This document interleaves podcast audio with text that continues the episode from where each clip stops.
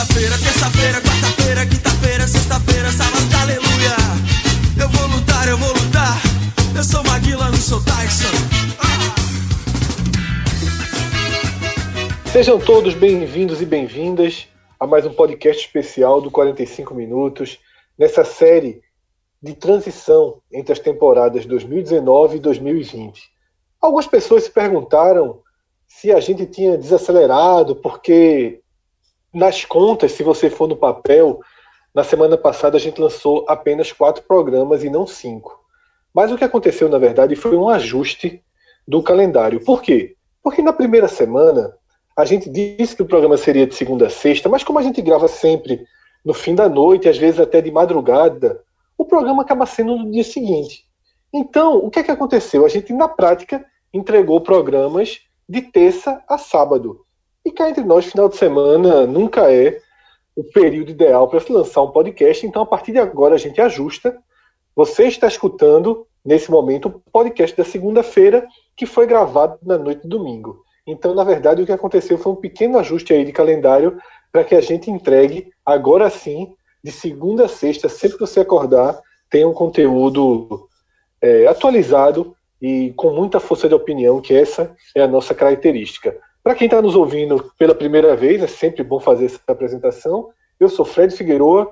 Nesse programa estou ao lado de Tiago Minhoca, em Fortaleza, Lucas Leozzi, no Recife, e Diego Borges, que além da parte técnica também vai trazer aqui informações importantes. Afinal, está chegando o dia do início da votação do novo Estatuto do Santa Cruz, na verdade, da proposta de mudança do Estatuto, do Estatuto de Santa Cruz no Conselho. Esse vai ser um tema muito importante ao longo da semana.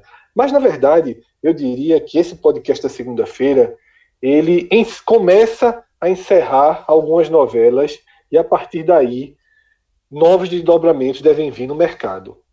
A novela principal, e eu arrisco dizer que a mais importante, tá? do futebol do Nordeste nessa transição era a espera pelo sim ou pelo não de Rogério Ceni no Fortaleza.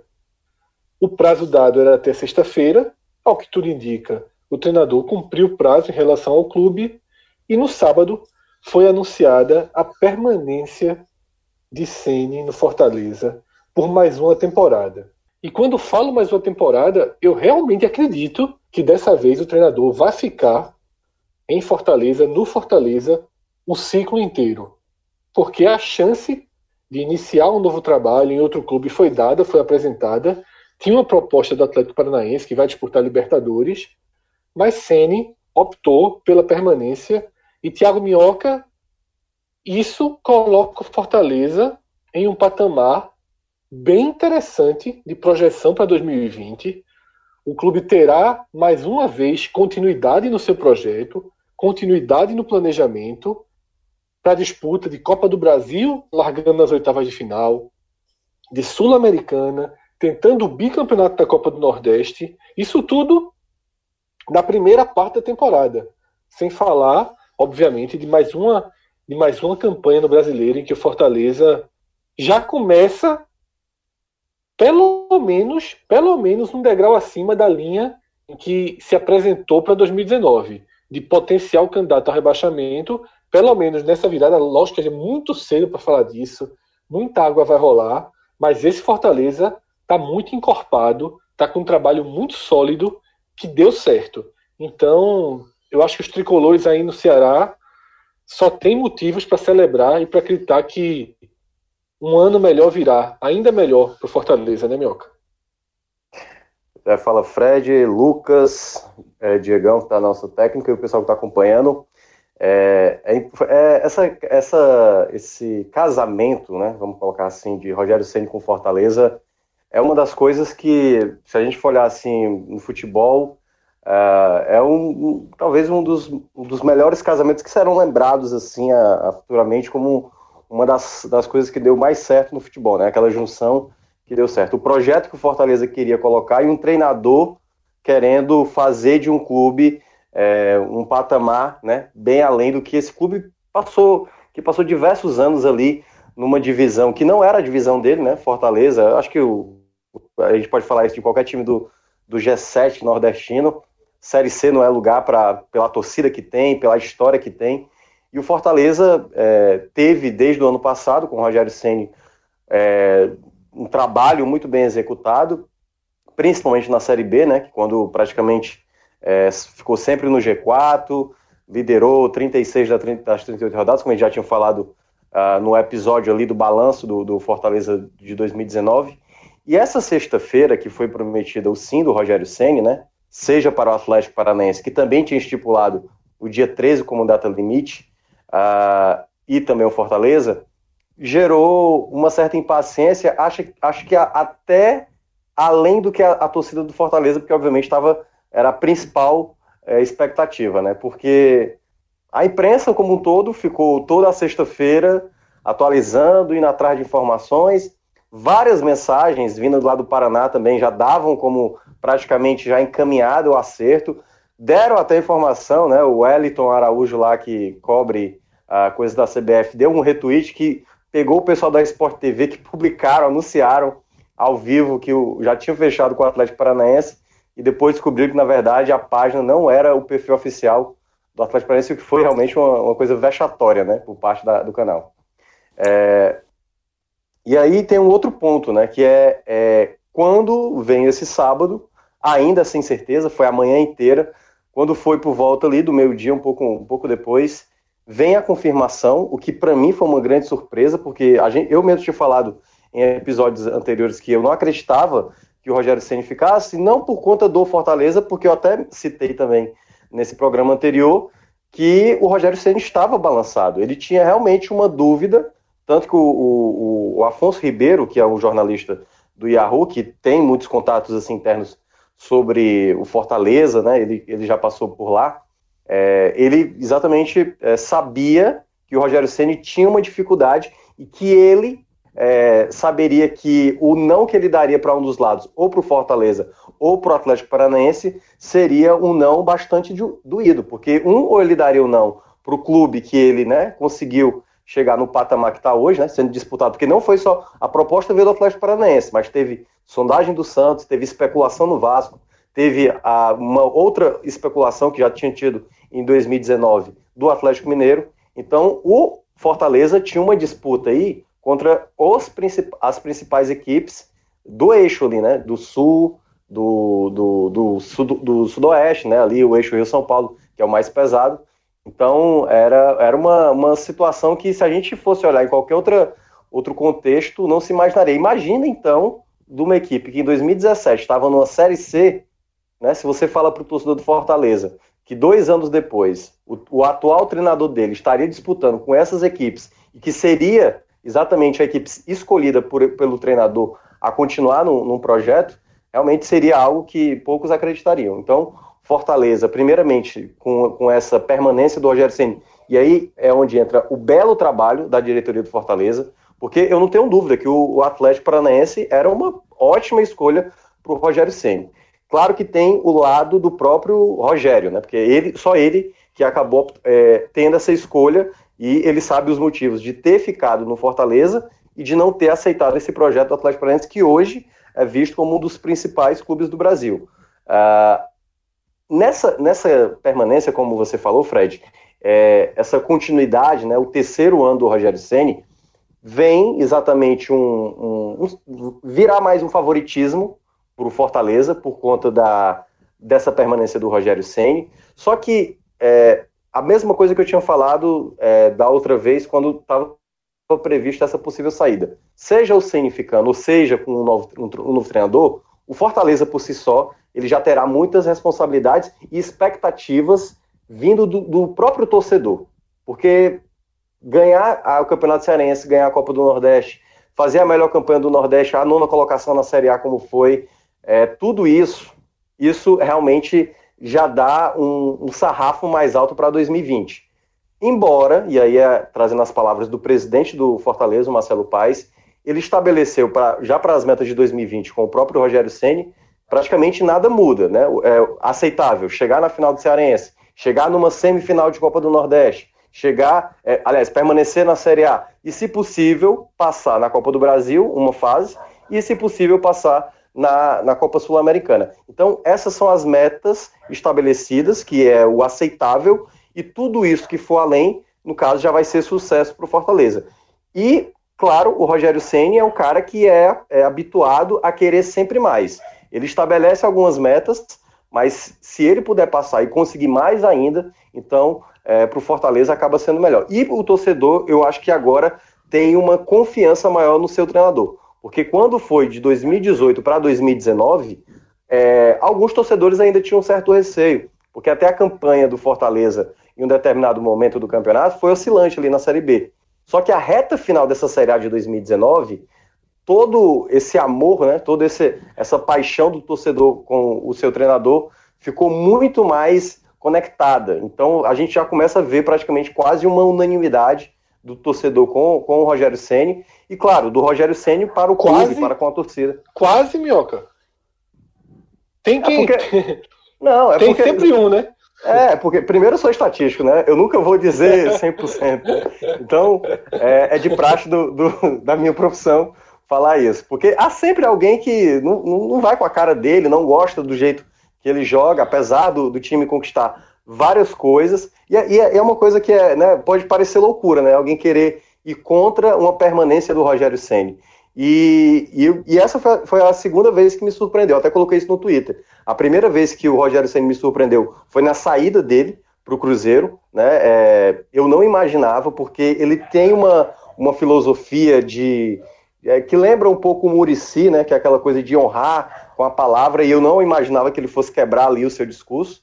Acabou quebrando e, digamos, se igualou a tantos outros. E me parece que para 2020, como você falou, ele vai fechar esse ciclo, porque ele sabe o que é esse projeto de 2020 para o Fortaleza. Né? É a permanência mais um ano para a Série A de 2021, o trabalho na Copa do Nordeste, se possível, buscar o bicampeonato. Então, o Fortaleza vai ter nessa próxima temporada uma, uma possibilidade de conseguir alavancar mais um degrau ou se estabelecer no mesmo degrau que ele te terminou em 2019. Porque ele terminou como, digamos, o Bahia quisesse terminar, né? Porque o, talvez o que o Bahia quisesse ter como ideal da temporada, tirando a Sul-Americana, seria exatamente ganhar ali o Campeonato Baiano, que não era bem era praticamente uma certa obrigação, a Copa do Nordeste, que era grande favorito, e agora é, e, no caso, terminar num, num, G10 aí, como o Fortaleza terminou. E o Fortaleza vai ter praticamente, eu acho que, a, estipular, não sei se é a mesma meta do Bahia para 2019,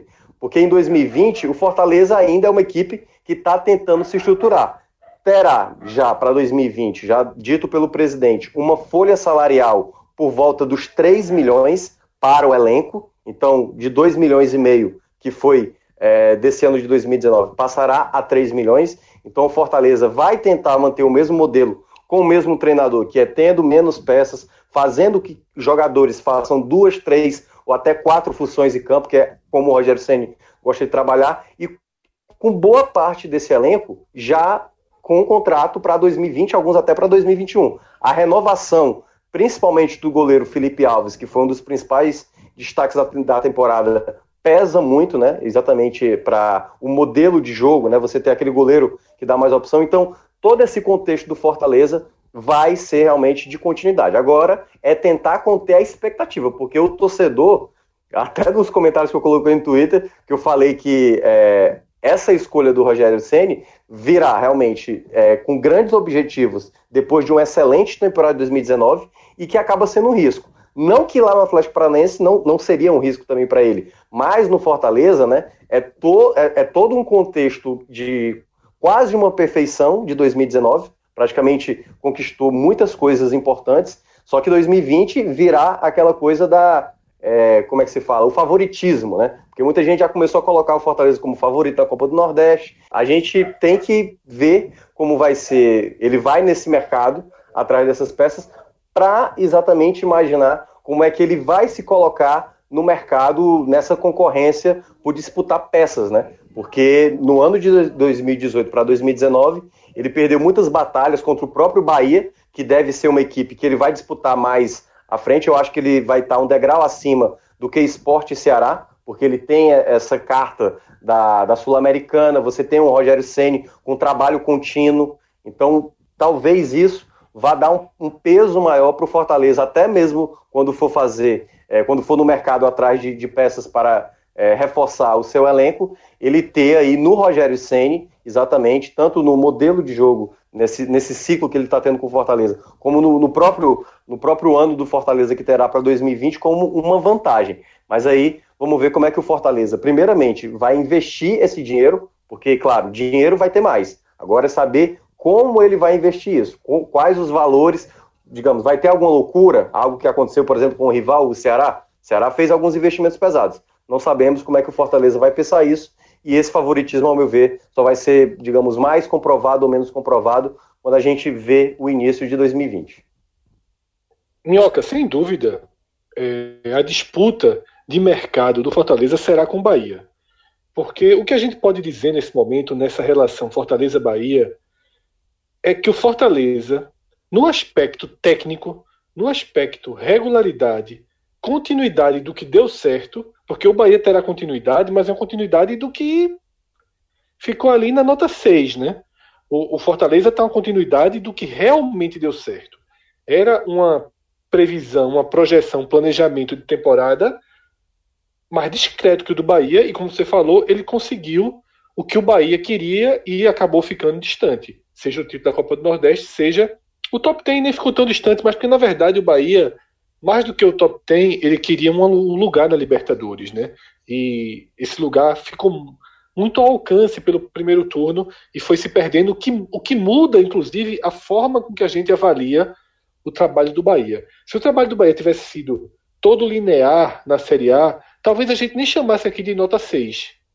E olha que eu estou chamando nota 6, mas tem torcedor que está ouvindo que acha que é 4, que é 5, porque terminou numa curva negativa, numa queda muito grande. Mas eu acho que esses dois clubes eles estão num patamar acima em 2020 porque o Fortaleza tem a estabilidade, a qualidade técnica, a continuidade do que está dando certo e o Bahia tem o dinheiro. Né? O Bahia batendo todos os recordes aí de receita gera quase o dobro de receita de Fortaleza, ou mais que o dobro de receita de Fortaleza.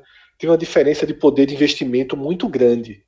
E eu acho que esse vai ser um, um essa vai ser uma batalha bem interessante né, para 2020. São dois clubes que, nesse mercado que a gente vem analisando até aqui, eles já tiveram três vitórias significativas em relação aos clubes do eixo estendido, digamos assim. Afinal, o Atlético Paranaense a gente pode chamar de eixo estendido porque se tornou um, está se tornando um gigante do futebol brasileiro é, com o seu trabalho, né? Sem a proteção do CEP que outros têm.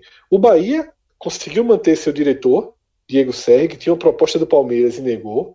O Bahia tirou Danielzinho do Fluminense. Danielzinho preferiu assinar com o tricolor. E o Fortaleza consegue a renovação de Rogério Ceni. São três vitórias bem importantes para o futebol do Nordeste, vindo dessa dupla que começará 2020 com protagonismo. Tá? Inclusive, a gente está encerrando algumas novelas, como a, Roger, a, a novela Rogério Ceni no país, Luxemburgo confirmou no Palmeiras o que deve acelerar alguns processos é, de definição em vários clubes. Né? O Palmeiras é um, é, um, é um clube com uma quantidade de jogadores muito grande, então tem muita gente esperando o que vai vir do Palmeiras, quem vai ser liberado, como vão ser as negociações. Mas, por exemplo, já tem um, um uma notícia surgindo do interesse do Bahia em Thiago Galhardo, né, que estava no Ceará, está no Ceará, pode até continuar no clube, mas esse vai ser um, um, um assunto que ao longo da semana pode ser que tenha desdobramento aqui no programa.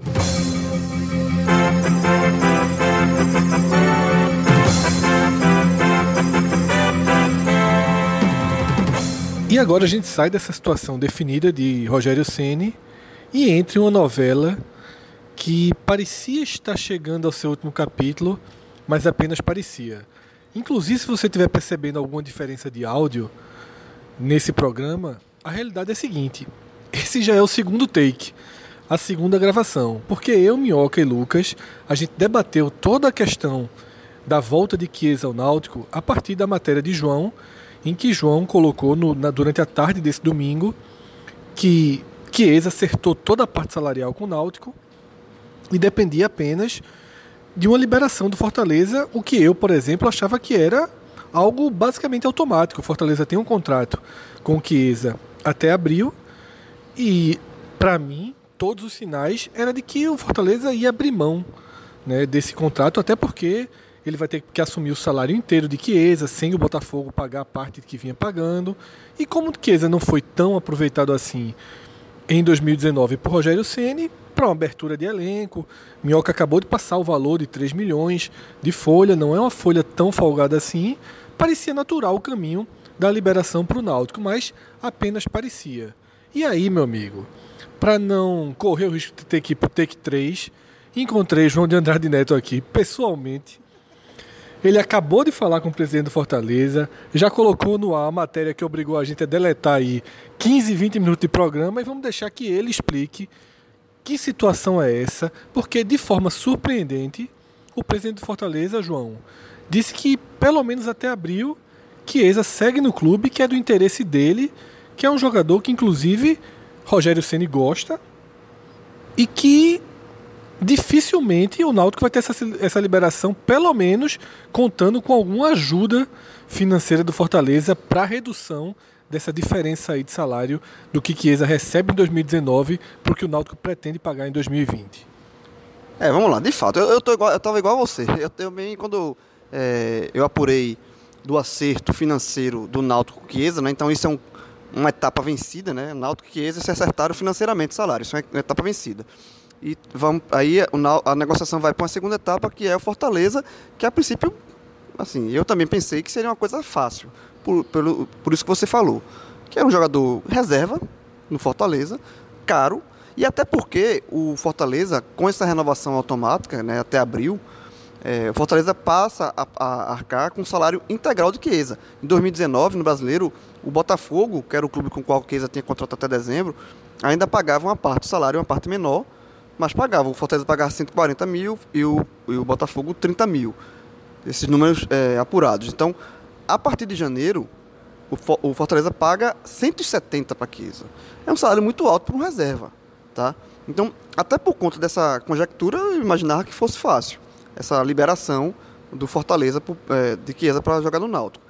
E aí eu consegui falar com o Marcelo Paes já à noite, já eram as 7 horas da noite, e aí ele falou, para minha surpresa, que. É, porque ele poderia falar que ia estudar o caso, ele, né, ele poderia falar que é um caso ainda vai ser avaliado. Mas não, ele foi rápido e disse: não, a intenção do Fortaleza é utilizar o jogador para 2020.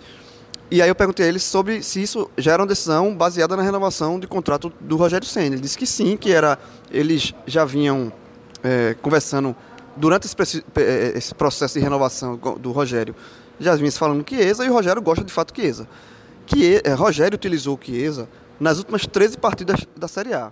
Das 13, Rogério foi. É, desculpa, Chiesa foi titular em 3.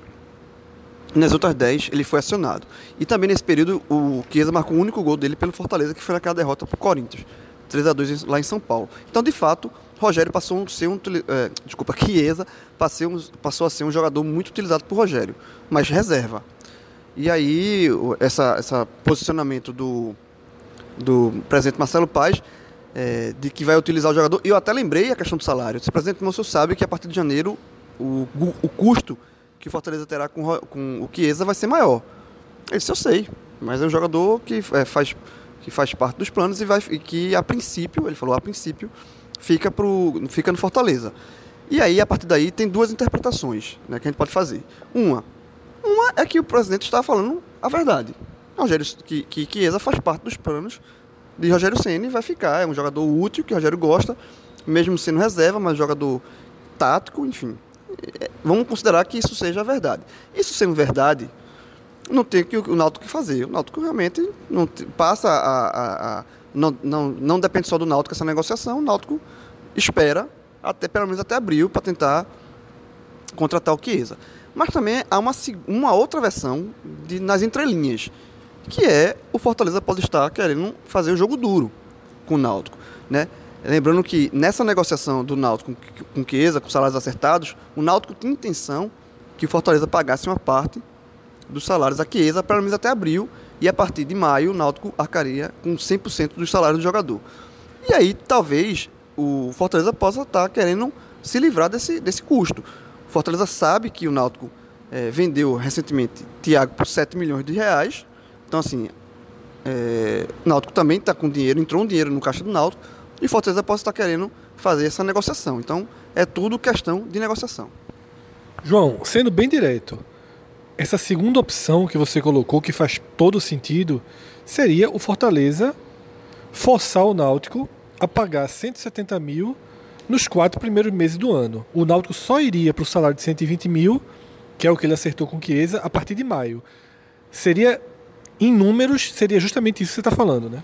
É, ou é, que, veja, o teto, se fala em 120 mil, né? A temporada antes de 120 mil. O teto do Náutico, que eu soube, que apurei, é que é, o Chiesa acertou, aceitou receber o teto do Náutico, né? Com esse teto, o Náutico pagando, o, o Náutico ia tentar que Fortaleza pagasse é, essa, essa é, uma parte da remuneração. Talvez o Fortaleza não queira de fato pagar isso. Agora, isso não significa que Chiesa viria para o Náutico a 170, porque a 170 ele não vem, tá? Então, deixando claro, assim, é, se o Fortaleza não quiser pagar a parte da remuneração, o Chiesa pode abrir mão da parte da remuneração do Fortaleza. Mas o Náutico não paga 170. Isso é, isso é o torcedor do Náutico está ouvindo, isso é bem claro. O Náutico, o Chiesa acertou, acertou com o Náutico o teto que o Náutico pode pagar. Se é, o, o, plus, o, o Fortaleza poder pagar, seria um plus a mais para o Chiesa nesses quatro primeiros meses, ou não, ou se esse dinheiro já está embutido no, no, no, acerto que o Náutico fez com, com o Chiesa, é uma coisa que a gente não sabe. Mas uma coisa que é fato, o Náutico não vai pagar 170 mil por Chiesa. Então, João, a gente resume a situação da seguinte forma. O que a gente sabe que não vai acontecer de jeito nenhum. Um, o Fortaleza não vai arcar com esses 50 mil de jeito nenhum. Ficou claro pelas palavras de Marcelo Paes. Dois, o Náutico não vai pagar os 170 mil de jeito nenhum. Então a gente só fica com duas alternativas. A primeira é Chiesa passar mais quatro meses no Fortaleza pelo menos mais quatro meses. E a segunda seria que eles abrir mão de 200 mil reais, né, seria 50 mil reais por mês, para já iniciar a temporada no Náutico. Eu acho que as cartas foram para a mesa é essa. Se tiver mais coisa aí, pode ser um ajustezinho ou outro. Mas as cartas na mesa nesse momento são essas. Exatamente. Eu acho que é... o momento da negociação está tá estancado aí. Eu acho, sinceramente, Fred, que a vinda de Chiesa para o Náutico seria melhor para todo mundo, tá? Para todo mundo. Porque eu acho 170 mil caro para o Náutico, mas eu acho 170 mil caro para o Fortaleza também. O Fortaleza pagar 170 mil Chiesa, um jogador reserva, eu acho muito caro. E detalhe, a torcida do Fortaleza não gosta de Chiesa. Se o Rogério, se o Rogério Ceni acha é, interessante ter o jogador no elenco, mas a torcida não gosta. E a torcida sabendo que vai pagar mais caro por Chiesa, pagar 170 mil por Chiesa para um jogador com reserva, é muito melhor você abrir mão de Chiesa e ter esse respiro financeiro para você investir em outro jogador, tá? E, assim, um jogador que seja mais útil pro, ao Fortaleza.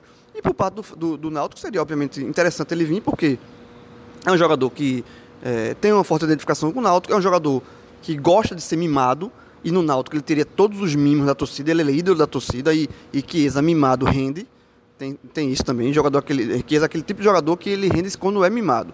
No Náutico ele seria bem mimado. É, e, e, eu acho que Chiesa sabe que o mercado dele também, mesmo ele ficando até o Fortaleza, até abril, depois de abril, ele não vai receber 170 mil, mas em canto nenhum. Ele está em baixa. Então, assim, é melhor ele vir para o Náutico, fazer um contrato, garantir um contrato mais longo, a 120, a 110, a 100, sabe? E tá num lugar que ele se sinta à vontade. Repito, a parte do Náutico com, com o, o, eu acho que a parte do Náutico com o Chiesa tá resolvida.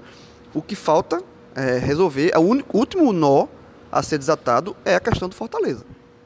Até porque, João, em abril, o Chiesa pode estar tá pensando, ah, eu vou ganhar esses meus 200 a mais aqui no Fortaleza, mas em, em maio o Náutico começa a me pagar os 120. Porém, pode ser que em maio o Náutico tenha encontrado outra alternativa de atacante e aí já não tenha mais a intenção de pagar os 120 Chiesa. Aí o Náutico pode passar a jogar duro com Chiesa. Porque saindo do Fortaleza, sobretudo se ele não for bem nos quatro meses, se ele continuar sendo reserva de pouca utilização no Fortaleza, ele vai estar mais desvalorizado ainda. E se ele fechar uma porta com o Náutico, ou pelo menos é, não abraçar rapidamente esse bom investimento que o Náutico está fazendo nele, para mim até acima do, do, da, do posicionamento de mercado de Chiesa hoje, ele pode também estar tá cometendo risco. Então eu acho plausível que ele negocie esses 200 mil. Eu acho plausível que um que a porta mais próxima para o desfecho seria uma negociação. Pode ser que o Fortaleza não queira pagar os 200, mas pague 50. Diminua um pouco o, abre aspas, preju, prejuízo que o jogador vai ter. Porque, queira ou não, uma coisa é fato. Que ex até abril, ele, o Fortaleza é obrigado a pagar 170 mil a ele. Ou seja, ele tem em mãos 680 mil reais garantidos até abril. É, é isso. Mas eu repito, eu acho que é, nesse momento, eu acho que é, cabe muito ao Chiesa também tentar essa liberação, sabe? Ele, ele saber, ele, ele abrir mão de uma parte do dinheiro, mas sabendo que ele tem uma garantia de um contrato mais longo, um, um, um contrato mais longo num, num, local, num clube onde ele gosta, se identifica, ele é ídolo, tá? Então, eu acho que é, vai muito, vai muito do, do jogador. E detalhe, na apuração ao longo do dia, para a primeira matéria, né, que eu coloquei, que foi que a parte salarial entre Náutico e Chiesa está acertada, é, a pessoa que me, que, com, com quem eu conversei, ela falou o seguinte: o jogador está fazendo de tudo para vir. Ele quer vir, ele está disposto a vir. Inclusive, ele falou é, dessa questão de abrir, é, ele está abrindo mão de uma parte do salário. Né? Então, assim, é, eu acho que o Chiesa, eu acho que também cabe ao Rogério, assim, uma conversa com o Rogério. Porque também não adianta você ficar. Veja, se o Chiesa, se Chiesa está realmente disposto a vir para o Náutico, abrindo parte de um, de um, de um ganho financeiro para jogar no Náutico e tal eu acho que também o, o Rogério ficar com o jogador. É, não sei se é contragosto, porque também ficar a contragosto ganhando 170 mil é pau, né? Mas eu acho que falta uma, uma conversa, tá? E repito, é, numa visão, pelo menos a visão que eu tenho, que vai, é, a vinda do Chiesa para o Náutico vai ser bom para todo mundo, inclusive para o Fortaleza, porque abre um respiro na folha do Fortaleza de 170 mil. Eu acho que uma boa conversa entre todas as partes envolvidas, inclusive o Rogério Ceni, eu acho que esse nó pode é, ser desatado. É isso, João. Eu acho que a única coisa aí que faria sentido para Chiesa mudar de opinião e querer ficar no Fortaleza era o Fortaleza estender o contrato dele até dezembro. Aí é um outro cenário. Mas ele ficar no Fortaleza preso por causa dessa diferença de 200 mil por quatro meses seria muito prejudicial para ele, porque pode comprometer os outros oito.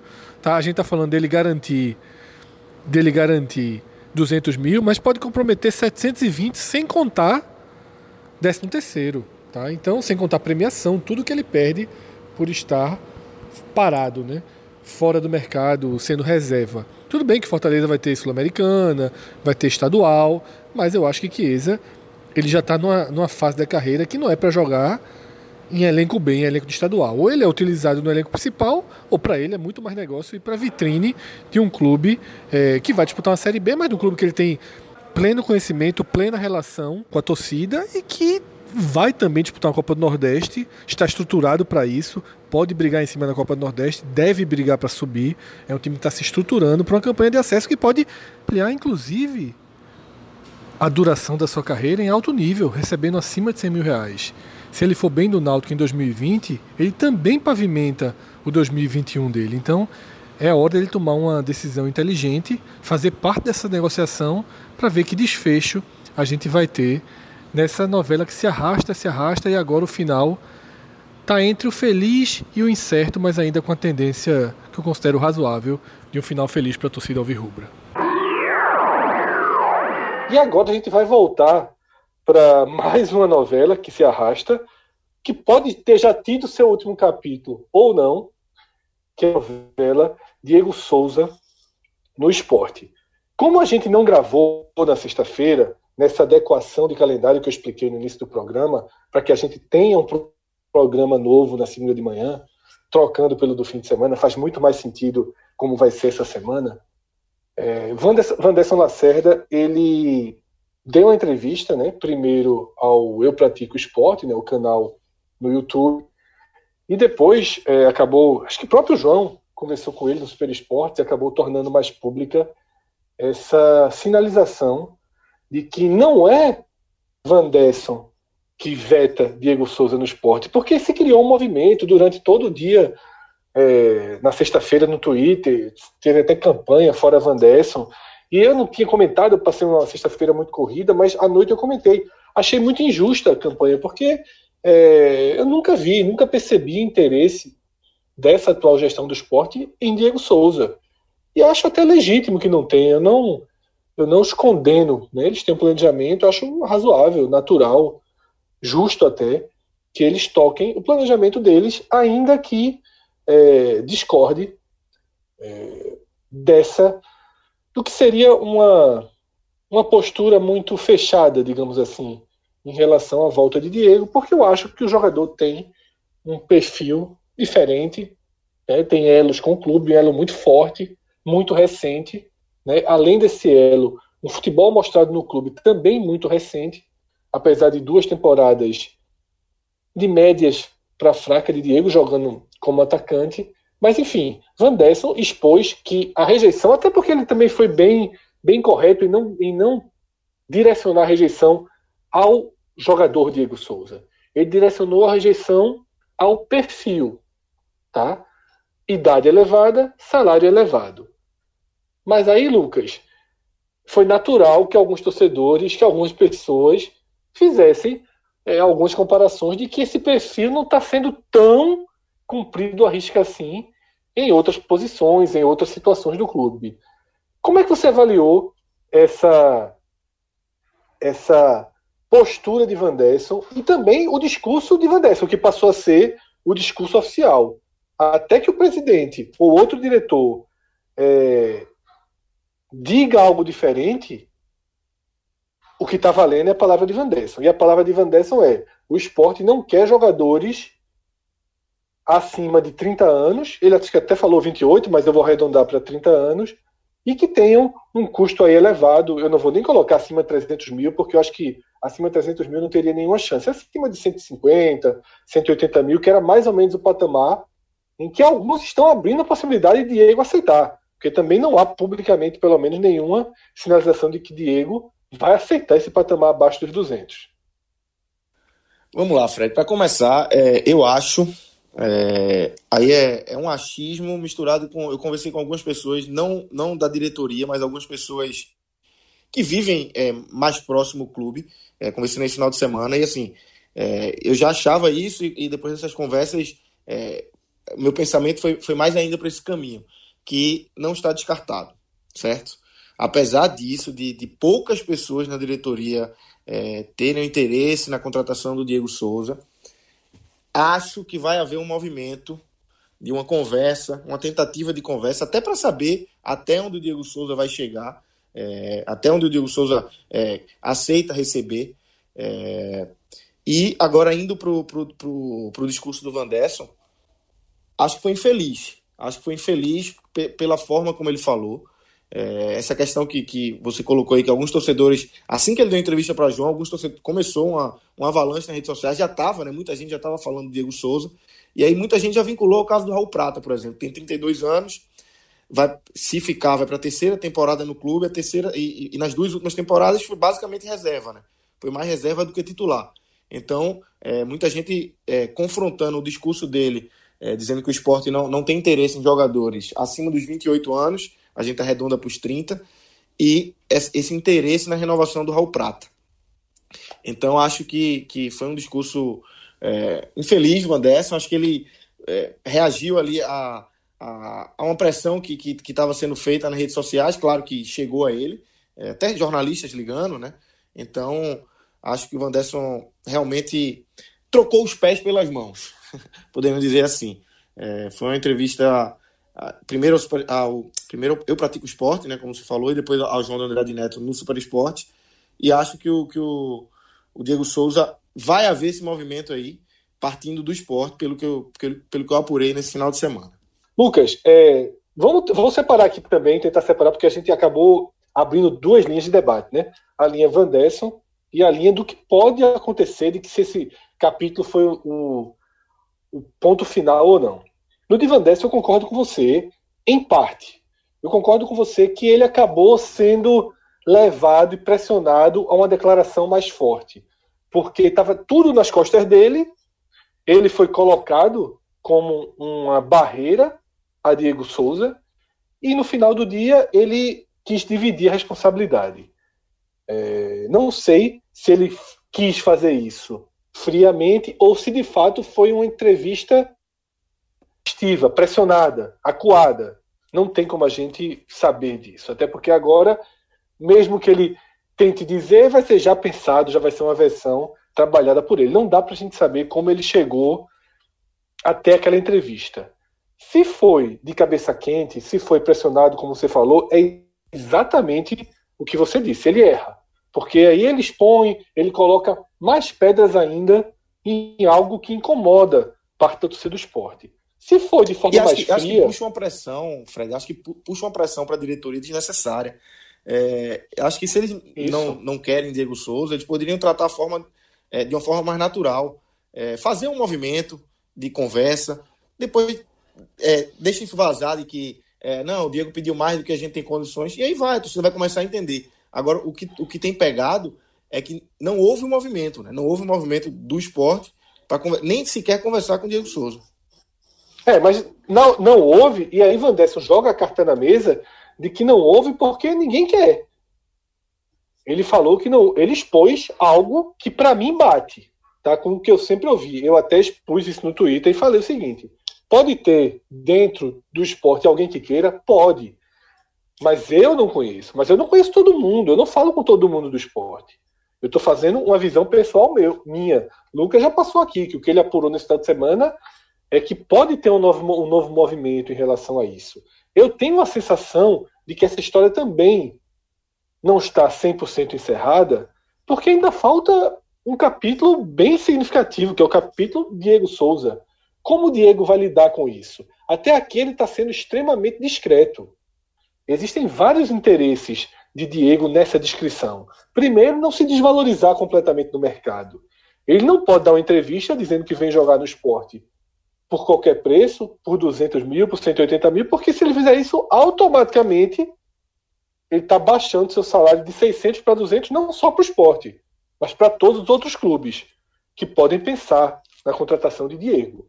Por mais que ele não, que ele não esteja valorizado, por mais que 2020 será de redução brusca no salário dele, de pelo menos 50%, tá? talvez no esporte de mais de 50%, mas ele não vai ser o primeiro a dizer isso, até porque pode ir posterior, tem vários caminhos aí que um jogador com o currículo dele, com a baixa ou quase nenhuma quantidade de lesão dele, Diego Souza é um jogador que não se machuca, é um cara que ainda é muito interessante para se ter no elenco, desde que haja uma adequação financeira para isso. Então, eu concordo nessa visão de que Van Desson colocou pedra onde as coisas poderiam ser feitas de forma mais fria, como o lado Diego Souza vem fazendo, vem ficando quieto, não vem provocando. A única, a única provocação que a gente pode assim chamar foi a ida do pai dele assistir Esporte Ponte, Ponte Preta. Né? Uma provocação entre aspas, né? Não sei o que trouxe o pai dele ao Recife, mas instigou, né? A verdade é que seja lá o que for, instigou esse movimento. Mas, ao mesmo tempo, sabe, Lucas, se realmente a diretoria está fechada e não quer de jeito nenhum, a Ivan Desson pelo menos deixou as cartas mais na mesa, deixou a situação mais clara. O problema é que talvez a diretoria ela não esteja 100% fechada pelo peso do jogador, pela pressão. E os diretores têm se, têm se, se, se deparado de forma muito dura com essa pressão. Milton colocou um post no sábado no Twitter dele, um post sobre política e economia, né, de vez em quando ele coloca, né, sobre a Caixa Econômica. Não sei se ele apagou, ele apagou o post logo depois. Não sei se ele apagou porque se arrependeu, não quer mais mexer com política ou com economia no Twitter. Pode ter sido esse motivo, né? Queira ou não, a Caixa patrocinou recentemente o clube. Não sei se foi algo desse sentido, mas eu vi vários. É, eu não li, não, não cheguei nem a ver essa tweetada, mas vi várias, várias pessoas repercutindo de que embaixo do comentário só tinha pedidos por Diego Souza. Isso gera uma pressão, isso gera um desgaste. Tá?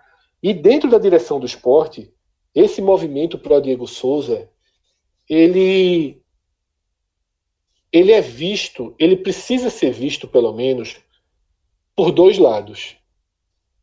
Claro, claro, e ninguém aqui é menino, claro que existem pessoas que se aproveitam desse movimento e que até alimentam, retroalimentam esse movimento para gerar algum desgaste político no grupo que comanda o esporte. Sim, isso existe.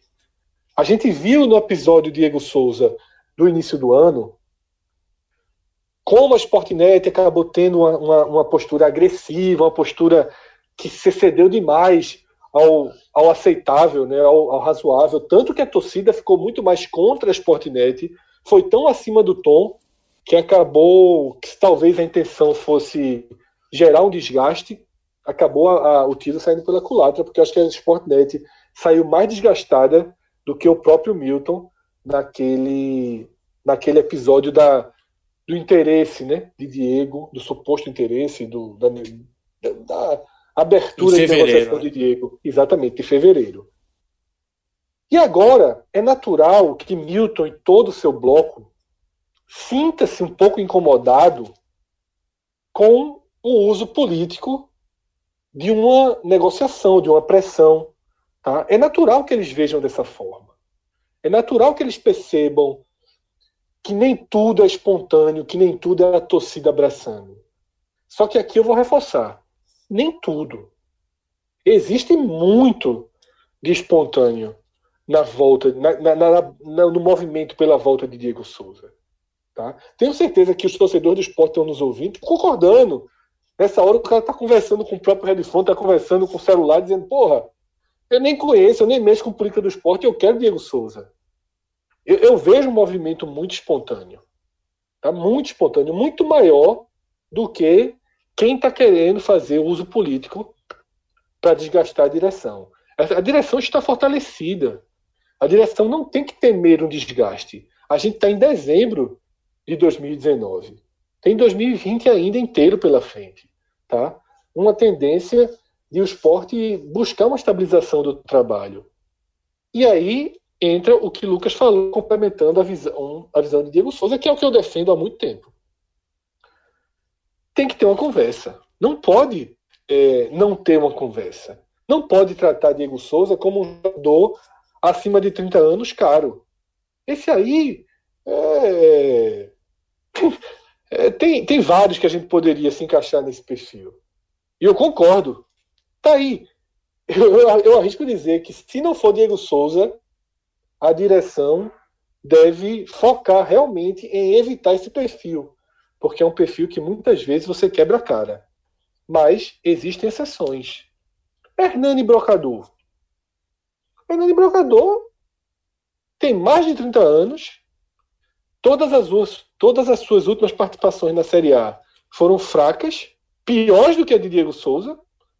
E eu não estou nem falando de Diego Souza no esporte, estou falando de Diego Souza, Botafogo e São Paulo. Diego Souza, querendo ou não, no Botafogo foi o artilheiro do time, né? Na, na Série A. Fez oito gols, foi quem mais finalizou. Deu assistência. A... Isso, e ainda passou um tempo no ruim, banco, né? Com todo o ano ruim dele e do Botafogo, ele acabou sendo o líder de, de estatísticas ali ofensivas. Né? É, exatamente. Então isso é muito importante, tá? Eu acho que vou ficar aqui com a apuração, sentimento também de Lucas, é, de que virão ainda alguns capítulos. Não acredito muito no final feliz. Não, não, não acredito. É, acho que teria que acontecer muita reviravolta, sabe? Acho que a torcida teria que se organizar e se mobilizar de uma forma muito forte. Não é fácil ir além de hashtag. Eu não sei como é que se faz isso. Eu não vejo uma capacidade de mobilização muito além disso. A não ser que haja um estímulo de um dos lados. O clube pode estimular. Vai tentar transformar essa mobilização em dinheiro, por que não? Por que não conversa com o Diego Souza? Por que não tenta uma proposta em que parte do torcedor tem que cumprir? Eu sei que muitas vezes essas metas elas só são de fantasia, que as negociações já estão fechadas, mas tem que pensar nisso, tem que ir para a mesa, tem que trabalhar esse esse sentimento, esse movimento, se espontâneo ele for, como eu acredito que ele é. Tá? E como ele não só é espontâneo, como ele também é grande. Ele não é de duas, dez, cem mil pessoas. Eu acho que ele, de fato, compreende uma parcela bem, bem significativa da torcida do esporte. E virando é, mais uma novela e chegando para um assunto. Fred. Oi, fala, Mioca. Eu queria, eu queria, na verdade, só colocar uma pergunta. Eu não sei se a resposta vai ser longa, mas é, mas é interessante esse contexto do Diego Souza, só para. E aí, ou para o Lucas ou para você responder. É, eu lembro que no começo de 2019, né, você falava quando o Ceará investiu pesado no Wesley, é, tipo, não parecia, parecia uma certa loucura do Ceará. E aí eu lembro que o, o maestro, né, o Cássio, mencionou que no contexto do Ceará fazia sentido isso, porque é um jogador que tem muita identificação com o clube e com a torcida. E eu faço essa pergunta exatamente: quanto é que seria o limite para o Diego? Claro, tem essa questão que parece não haver possibilidade de uma conversa para ver uma possível situação de uma, desse apoio da torcida, de custear uma parte dessa chegada do Diego e tal. Mas eu não sei o quanto o torcedor do esporte ele fica preso, porque é um outro contexto que o esporte começará 2020, diferentemente quando o Diego Souza esteve no esporte, porque ele teve no esporte numa situação que o esporte tinha mais condições. Agora não, agora é o esporte tentando ter um pouco mais o pé no chão e talvez por isso não dá, fazer nenhum tipo de loucura para passar, por, por, mais que o jogador tenha essa identificação, eu, eu vejo assim de uma maneira geral, pouquíssimos clubes faria um investimento tão pesado para ter o Diego Souza hoje. Eu acho pouquíssimos, pelos últimos anos que ele vem tendo, apesar, como foi dito aí, que ele foi até o melhor jogador do, do, do Botafogo na temporada. Mas eu acho que para o mercado, o Diego Souza não vai ter tanta, tanta disputa assim. Eu acho que muita gente vai. Alguns vão tentar, mas o esporte talvez só tenha essa ligação por já ter identificação com ele como ídolo. Mas eu não sei o quanto eu... seria o limite para o esporte investir no, no, no Diego. Minhoca, é, isso vem sendo bastante né, discutido. Concordo com você, acho que Diego Souza pode ir para dois, três clubes no país, tá? Dois, três clubes. Um Curitiba, se o Curitiba quiser ter uma, uma rouba aí de fazer uma contratação mais pesada em um jogador que não vem rendendo, que não tem ligação nenhuma com o clube. Um Ceará, se quiser continuar gastando, é elevadíssimo, mas também vai pesar o fato de que é um cara que não vem bem nas últimas duas temporadas. E tem uma coisa que é muito agravante para Diego Souza. Ele é um jogador que demonstra que sempre parece ser pesado, lento, desinteressado. Isso ainda se soma, né? Quando é um cara rapidinho, que está jogando mal, um cara veloz, você acredita mais. Quando é um cara no perfil físico de Diego Souza, as dúvidas acabam sendo ainda maiores. E outro clube que eu vejo essa possibilidade seria o Vasco, né? Porque lá ele tem um elo. Mas... E agora mais ainda, né? Com a saída do Luxemburgo. Exatamente. A gente até porque... chegou a ponderar isso no, no programa da, das indicações, né?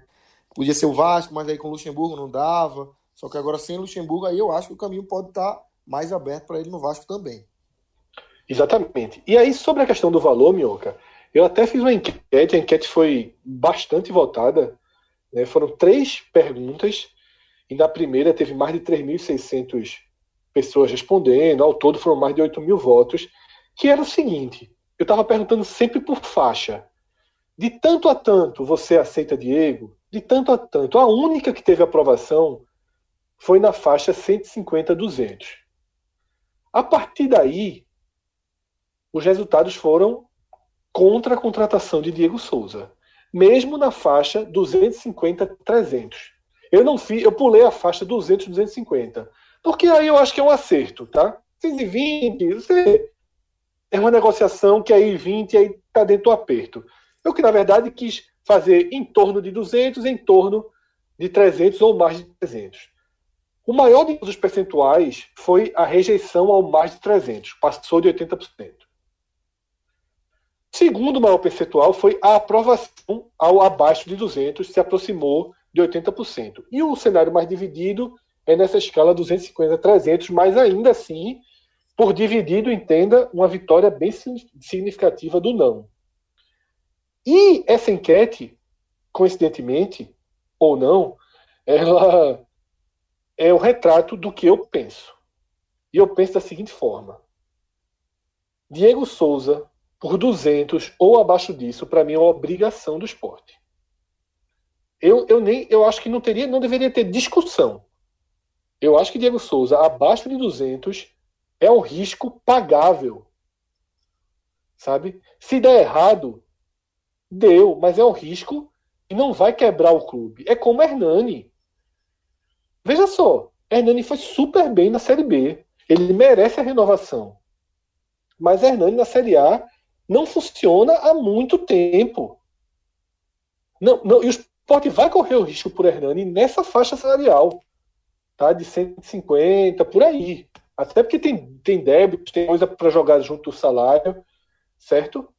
E ele aceitou a redução, né, Fred? Ele aceitou a redução para jogar ano, em né? 2019. Então, ele vai botar isso na mesa, óbvio. Na hora da renovação, Lógico. que ele vai dizer, não, agora vamos lá. Eu aceitei uma redução para ficar em 2019, fui efetivo no Pernambucano, fui efetivo na Série B. é, e agora? agora vamos, vamos usar isso para aumentar para 2020, né? É óbvio que ele vai usar isso. E aí, Lucas, o raciocínio que eu tenho é exatamente esse aí. Se Hernani, que tem. tá mais para os 35, acho que Hernani tem 34 anos, estou chutando de cabeça.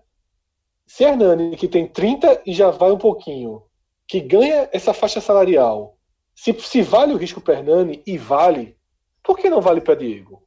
Porque Diego não estava no grupo? Né? E aí você vai ter algumas dúvidas de relacionamento tal. Então, para mim, a resposta é essa, sabe, Minhoca? Eu acho que de 200 para baixo, não deveria nem pensar. Nessa faixa, 250, 300, eu acho que aí o esporte já corre um risco grave. Tá? Já corre um risco grave. Dependeria de Diego Souza dar certo, para não deixar um, um, uma ferida grande no clube. Diego Souza com salário de 300, sem ter nada aí de produtividade, de retorno por marketing, alguma coisa assim, eu acho que o esporte faz uma conta de sacrifício maior do que a de jogador. Eu acho que 200 para baixo, os dois estão caminhando para o encontro. Então, essa é a minha resposta. Não sei se Lucas vai por aí também. Concordo, concordo demais. Eu acho que é por isso que eu acho que não ter uma conversa para mim é o grande erro. Eu acho que tem que ter a conversa até para saber até onde o Diego Souza vai chegar. Na, na, primeira conversa ele disse: "Não, eu recebo 600, agora só sei jogar por 350". Aí, meu amigo. Beleza, valeu, obrigado. Não dá. Agora, tem que se ouvir Diego Souza. Até por isso que o Minhoca falou. É, o mercado dele está se fechando. No Brasil, o mercado dele hoje é minúsculo. Tem o esporte e tem um ou outro clube que você conta nos dedos. E olhe lá, viu? A gente falou aí o Coritiba, não sei também. É, é, o, Coritiba eu só tô, o Coritiba eu só citei é.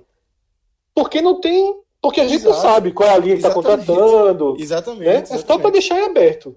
Aqui, aqui, aqui no Ceará, talvez ele fosse bem, bem é, possível. Porque o ano do Ceará de 2019 fechou sem um jogador goleador, né? E aí foi um problema. É, claro que ele não é um camisa 9, né? Porque ele foi meio construído isso mais no São Paulo e até na seleção brasileira. Mas no contexto do Ceará, principalmente com essa renovação do Rogério Ceni, eu não duvido o Ceará começar também a dar umas, uns tiros mais pesados com alguns jogadores do tamanho como o Diego Souza. Então, eu acho que poderia ser possível sim ele vir para o Ceará, dependendo da oferta que, que possa ter, enfim. Mas era um time, um time que eu vejo possível. Então é isso, eu acho que não ter a conversa para mim é um erro, e é por isso que eu acho que, que, que, o esporte vai fazer, no mínimo, esse movimento de, de ter esse contato com ele, e acho que a partir daí é que a gente vai ter, é, começar a andar essa novela, porque a gente está tendo uma novela girando apenas em torno de, de, de, um capítulo só, né? Que é vai ter a conversa, não vai, quanto Diego Souza será que aceita receber, o esporte vai querer, não vai. Então acho que quando houver esse movimento, aí acho que a gente pode ter a novela, também pode ser o capítulo final, né? Pode ter o movimento, a conversa, e dizer, ó, não dá, a gente não vai ter condições de contratar o Diego Souza. E aí eu acho que vai ficar claro. Se a diretoria conseguir se expressar, dizer, não dá, tá, tá acima do, do nosso teto, é, a gente estabeleceu tanto, tentou chegar ainda próximo do, do, que ele, do que ele pediu, mas não dá. É algo que está tá, tá acima do que a gente pode pagar. Então acho que é isso aí que, que pode acontecer nos próximos dias e que acho que a torcida está esperando isso também. Né? Exatamente. Então, dessa forma, a gente deixa essa novela em suspense e queria trazer Diego para a conversa, como eu anunciei na abertura do programa, para introduzir algo que certamente vai ser tema dos podcasts da terça-feira, da quarta, da quinta, né? sobretudo nesses dias em que o Santa Cruz estará decidindo algo super importante para o seu futuro, que seria, que será, e aí depende dos conselheiros, a aprovação ou não das mudanças no estatuto. São tantas mudanças que a gente pode até chamar de uma refundação, né? de um novo estatuto, de uma nova forma do Santa Cruz caminhar, olhar para si mesmo, se relacionar com seu torcedor, se relacionar com, sua liderança, com suas lideranças, se relacionar com seus jogadores. Então é um pouco de segundo capítulo da história do Santa Cruz, caso todas as mudanças sejam aprovadas. A gente, inclusive, tem um podcast com toda a comissão que participou, que aprovou o projeto entre eles, que apresenta o projeto e que esse projeto vai para a última discussão no Conselho, já com votação, algo que pode começa na terça e pode se estender até o final da semana. Então, Diego, como é que está o termômetro do clube nesse momento? eu vejo nas redes sociais uma mobilização muito grande, né? E, mas eu, eu, nas redes, só consigo identificar a mobilização a favor. Né? Não sei se são os perfis que eu sigo, né? se por ser o movimento a favor é um movimento mais engajado, é um movimento mais público.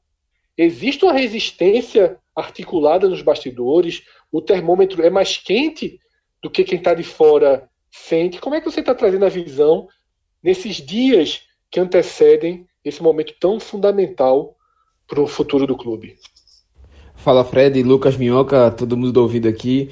É, a impressão que passa é essa mesmo, Fred. E não é só na sua bolha, não. Na minha bolha também, é, toda a movimentação, manifestação, na verdade, de torcedores que eu consigo perceber, principalmente no Twitter, em outras redes sociais também, no WhatsApp também, é exatamente sinalizando para essa aprovação, sinalizando para que a torcida é, pressione os conselheiros a dizerem sim, pelo menos a grande parte das, das minutas que estão sendo, é, pelo menos já foram apresentadas já para o Conselho Deliberativo e vão ser aprovadas ou não, vão ser deliberadas mesmo de fato nos próximos dias 17, 18 e 19. 17 é a primeira reunião e aí deve se estender, claro, né? não deve ser tudo resolvido numa noite só, então, muito provavelmente nos dias 18 e 19 deve dar sequência também à reunião. Mas a impressão que fica é que é 100% pelo menos da torcida. Mas Aí é que está a diferença, porque a bolha, digamos assim, social dos conselheiros deliberativos, pelo menos de grande parte deles, e aí adotando aqui o conceito de minhoca, nem todo mundo, no caso da, da estatística, porque não é um público que é acostumado a frequentar as redes sociais. É um público mais antigo, digamos assim, que tem mais costumes de consumir outros tipos de mídia, como jornal, rádio, exemplo, que já são de outras gerações, ou seja, é, é, nessa bolha, pelo menos, digamos assim, que tem que chegar esse movimento, se é que a torcida vai se atentar tanto assim ao fato mesmo dessa renovação do Estatuto do Santa, que é como falou, é, são tantos pontos, principalmente em questão de hierarquia, não só de decisões, mas de planejamento estratégico, mais de distribuição de renda do próprio clube, então é, são muitas mudanças que se não chegarem, pelo menos, é, o peso que estão sendo pleiteados pelo, pelo pessoal da comissão de reforma, que como tu falou, no podcast está tudo lá apresentado em relação ao que foi aprovado, não só pela comissão, mas teve também participação de movimentos da torcida, participação de movimentos tanto de é, pessoas ligadas dentro do clube hoje à atual gestão, como também pessoas que foram de oposição em algum momento ou já serão em um momento mais para frente, mas teve a participação de várias pessoas da torcida também, não foi só o pessoal da comissão. A comissão foi eleita, pelo menos foi, é, foi utilizada do pessoal entre os conselheiros, mas pessoas que estavam ali dispostas a fazer aquilo. E quando foi apresentado o projeto, teve um crivo da torcida. Então, o Pleito até coloquei isso no Twitter, mais importante do que qualquer novela que o Santa Cruz venha repatriar um jogador que já tem um apelo maior na torcida. Por exemplo, o Thiago Cardoso já teve uma novela aberta com o clube, não deu muito andamento, mas é uma novela, mais importante que qualquer novela de negociação, de contratação de, de jogador, acho que vai ser essa da reforma do estatuto. No podcast do, do ano, que a gente, fala, a gente fez a análise do ano, eu, eu inclusive eu mantenho meu voto de que, para mim, a torcida ter despertado para olhar para o próprio estatuto, olhar para dentro do clube, como é a relação de poder dentro do clube, eu vejo até mais importante para o Santos em 2019 do que a própria consolidação da inauguração do CT. Então, é um peso que o torcedor precisa sim a, a ficar ligado nessas notícias do que vai surgir, porque a, a movimentação é muito grande nos bastidores, é, pessoas ligadas a lideranças antigas, porque é, esse estatuto, se for aprovada essa minuta de reforma, vai mexer sim também com a questão da eleição para o próximo triênio e como vai ser também. São várias mudanças. Então, como tu falou, recomendo muito ouvir o programa que a gente gravou com o Mário, o, o, o Mário, que é o, o, líder dessa, desse movimento do pessoal da reforma, mas também tem outras pessoas ligadas também, o próprio Alexandre Venâncio, junto com o Mário Godoy, também tem o Fred Dias, que também participa dentro da comissão, ou seja, são pontos que o torcedor do Santa Cruz não pode de forma alguma largar. Quem largou o clube, seja por uma derrota aquela do Ferroviário que foi doída,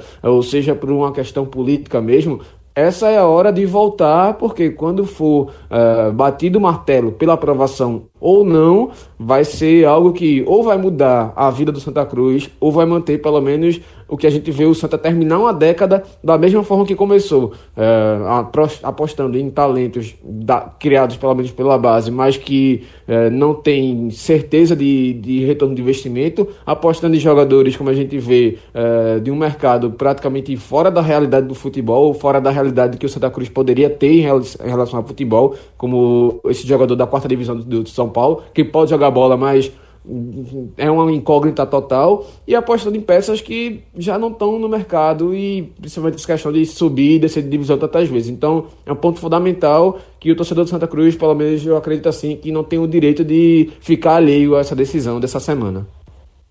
Ô Diego, deixa eu colocar um pouquinho mais o dedo na ferida. Porque você citou os nomes da comissão, você concordou comigo que na sua bolha né, que já é uma bolha formada por mais pessoas próximas ao Santa Cruz, na sua bolha também só existe praticamente um movimento, que é o movimento pela aprovação de, da maioria dos pontos montados na proposta da comissão. Onde é que estão as pessoas contrárias? contrárias? Onde é que está o movimento de oposição ou de tentativa de derrubar essas mudanças no estatuto?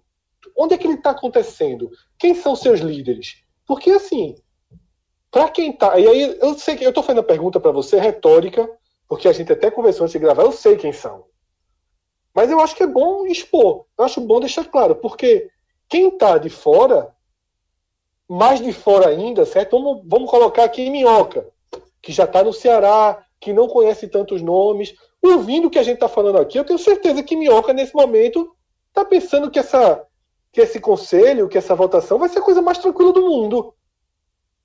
Porque se nossas bolhas defendem isso, se a gente assina embaixo da necessidade de mudança, se você, mais do que como jornalista, como torcedor, faz um apelo à transformação do clube, se todo mundo tem um diagnóstico claro, buraco que o Santa Cruz se meteu, um buraco para mim que ele deve ser comparado, encarado de frente, ao perceber o distanciamento estrutural, financeiro e de estabilidade que o Santa começa a ter do Náutico, tá? Teve um momento que a gente falava do esporte, do Bahia e do Vitória, depois a gente passou a falar de Fortaleza e Ceará, e agora a gente está falando do Náutico. O Santa já não está mais sendo colocado no mesmo patamar do Náutico. E não é só porque o Náutico subiu, não. O, no G7 dos dois hoje. é, a permanência dos dois clubes de 2018 para 2019 na Série C causou muito menos ferida no Náutico. E olha que o Santa teve mais cota, porque o Santa foi mais longe na Copa do Brasil, ainda que tenha dividido uma cota com o Náutico. Tá? É, então, assim, vamos, vamos dispor, tá? vamos, vamos mais ao ponto. Onde existe a resistência a essa mudança? São realmente nos das figuras mais antigas, tradicionais, Antônio Luiz Neto. Quem é que está com ele nisso? A gente sabe que Antônio Luiz Neto é uma figura pública contra essa mudança. quem dá suporte a ele? Tem gente da nova geração que também dá suporte a ele? Tem enfrentamento isso? Fred, e até só para não perder também um pouco do raciocínio, eu vejo até o Santa Cruz com a possibilidade de ser ultrapassado, e se os números, pelo menos para mim, já mostram isso, pelo CSA. Claro que em questão de história, o Santa Cruz tem muito maior relevância no cenário então, nacional. História tem muito mais. Pois história é. a gente vai discutir ainda com Fortaleza e Ceará. Mas o CSA, ele cai completamente saneado. Ele cai com todas os, as questões trabalhistas, todas, todas acordadas. Ou seja, o CSA vai dormir, o, o presidente Tenório vai dormir várias noites sem se aperrear por chegar um bloqueio judicial na, na porta dele toda vez que tiver uma, uma receita de um jogo grande. O que isso no Santa Cruz, qualquer jogo que for, pelo menos acontecendo no Arruda, tem sempre um procurador da justiça por lá. Então, é um cenário que o Santa Cruz, pelo menos, vai numa decrescente de curva. E aí, quando tu traz. Diego, o... a, folha, a folha do Santa Cruz no estadual vai ser menor que a do Retrô. Pois é. Só no estadual, focando só no estadual. Então é um cenário que não é nada favorável, pelo menos em questão de gestão para o Santa. No G7 ele já está bem abaixo mesmo, já do Náutico dispara e vai, vai para frente. E aí, Fred, é, quando tu traz o nome de Antônio Luiz Neto, é a, a, principal força, pelo menos política, por trás desse movimento de rejeição. Porque todo mundo sabe que, ah, pelo menos assim, ah, o que se desenha, pelo menos no campo do, dos bastidores políticos do Santa Cruz, é exatamente a tentativa de reeleição de Antônio Luiz Neto para o próximo triênio. E se a reforma do Estatuto não for aprovada, ele vai ter total liberdade para lançar essa candidatura. E aí, é, inclusive, foi na última reforma que houve, pelo menos a última mudança mais significativa do estatuto que houve, foi justamente quando Antônio Luiz Neto aprovou a, a passagem para três anos em relação ao, ao ao trabalho no executivo e a automática participação do presidente do executivo, primeiro para o deliberativo, por mais três anos, e depois mais três anos dentro, à frente, pelo menos, da comissão patrimonial. E além dessa inegibilidade de quem esteve na gestão, que a reforma do Estatuto pleiteia também, também tem a questão de você, pelo menos o Santa Cruz, tornar a comissão patrimonial como uma diretoria e não um poder independente, o que seria um CNPJ independente. E aí há muito uma, uma, defesa de que a comissão patrimonial é importante para manter o patrimônio do Santa Cruz ativo, para que o Arruda não seja colocado no mesmo CNPJ e seja leiloado como as, as receitas da, do, do executivo do CNPJ do Santa Cruz é, acaba sendo bloqueado várias vezes as, as, caixas por conta de dívidas dívidas com jogadores, dívidas fiscais e outras dívidas. Então é isso que eles defendem. Só que, ao mesmo tempo, você tem um caixa independente que muitas vezes, por exemplo, aconteceu de membros, pessoas ligadas à parte da comissão patrimonial estarem com salários em dia e todo o restante do clube está com salário atrasado tão, não só jogador, mas funcionário do clube. Você ter dentro do mesmo clube funcionando numa mesma situação em que pessoas recebem salário e outras estão com 3, 4 meses de salários atrasados. Só para a gente ter uma ideia de como há uma diferença de gestão, é como se fosse uma cobra de três cabeças. Não existe só no Santa Cruz o executivo e o deliberativo, existe também esse terceiro poder que é independente, que tem sim uma questão que a gente pode dizer um marco para existir, tem sim uma função social dentro do clube para existir, mas que talvez não seja tão adequada ao momento do futebol brasileiro hoje, nem ao momento do Santa Cruz hoje, porque a gente vê que a, pelo menos a manutenção do estádio do Arruda é completamente precária, pode passar 3, 4 dias, 7 dias 30 dias sem chover, mas vai ter lugar dentro do estádio do Arruda, principalmente nas áreas sociais, que vai ter parte alagada, e aí ninguém sabe por quê, se é infiltração, se é alguma coisa de banheiro e tudo mais, mas são problemas que todo torcedor do Santa Cruz conhece que existe dentro do estádio. E o que deveria ser para ter uma manutenção uh, 100%, uma manutenção para que o estádio fosse sempre se renovando, não acontece.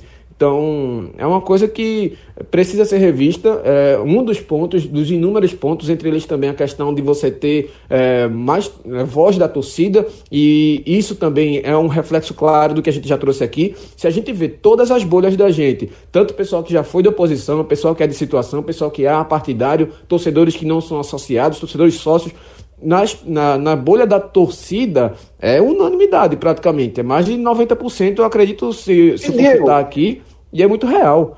Eu acho que essa resposta a gente só vai ver terça-feira, começar a ver, né? Para sair da toca, quem é contra. Porque a sensação que eu tenho é que é um movimento único e exclusivamente de bastidor. É exatamente isso, é totalmente bastidor, porque é, certamente hoje com essa, essa aceitação da torcida, quem se por contra, se, se colocar contra essa aprovação, vai sofrer um desgaste político enorme. E aí a gente não vê, por exemplo, uma entrevista de Antônio Luiz Neto e de frente logo, de, é, de cara, digamos assim, para uma entrevista como o Vanderson fez aos sites, aos Super Esportes e ao Prático Esporte, que é uma questão quase institucional do clube, mas é, muito ligada é, exclusivamente para o torcedor e também a mídia aberta do Super Esportes, você não vê uma entrevista do Antônio Luiz Neto, mas você sabe que pelo menos existe esse movimento, existem conselheiros tentando manter uma ideia de que essa reforma é para revolucionar o clube de uma forma irresponsável, ou seja, você percebe sim essa, esse movimento junto com os conselheiros, que aí é que mora o problema em relação a não ter a voz da torcida, porque é, uma, é de quem tem o poder da caneta, de que tem o poder de voto, enquanto quem quer ter o poder, pelo menos, de decidir alguma coisa, de participar, pelo menos, das decisões, quer participar, que é justamente a torcida, entre elas vai aí a questão de você é, democratizar a questão de, de voto. Eu mesmo, por exemplo, a minha categoria de sócio do Santa Cruz é o sócio prata. Eu não tenho voto. Ou seja, é uma das duas categorias que não tem direito a voto, mas contribui com o clube. E aí, qual é a contrapartida que o clube dá? Além de uma questão de, você ter um, desconto nos ingressos. Isso é o mais arcaico do arcaico. A gente vê o Bahia, o Fortaleza, fazendo inúmeras campanhas de marketing do maior sucesso. Enquanto o Santa Cruz fica apenas nessa arcaica de você ter jantares de adesão, você ter jantares de lançamento de alguma coisa, mas você pedia o chamado pires na mão que é praticamente onde Santa Cruz parou no tempo. Então assim a gente encerra essa primeira edição que já dá um trailer aí do que deve ser essa semana. A semana tem tudo para ser intensa no mercado do futebol do Nordeste. Essa semana que antecede as festas de fim de ano, o Natal, o Ano Novo, costuma ser uma semana de muitas definições. Esse primeiro programa é um trailer disso, né? Esse programa que foi gravado em várias partes eu comecei a gravar o programa estacionado na frente da Pizza Hut. Já estou aqui na redação do Diário Agora. Foi um programa gravado em dois tempos. Vocês ouviram aí tanto a parte do debate com o Minhoca, com o Lucas, com o Diego, como a parte que a gente enxertou, mas foi gravada depois, foi gravada aqui segundos atrás. Vocês talvez ainda estejam escutando a voz de João ao fundo. Mas é isso. Um programa em duas partes mas que para vocês que estão ouvindo chegou da forma mais atualizada possível e essa é a nossa missão. Obrigado, galera. A gente se encontra várias vezes aí durante a semana. Até a próxima. Tchau, tchau. Segunda-feira, terça-feira, quarta-feira, quinta-feira, sexta-feira, sábado, aleluia. Eu vou lutar, eu vou lutar. Eu sou Maguila, não sou Tyson.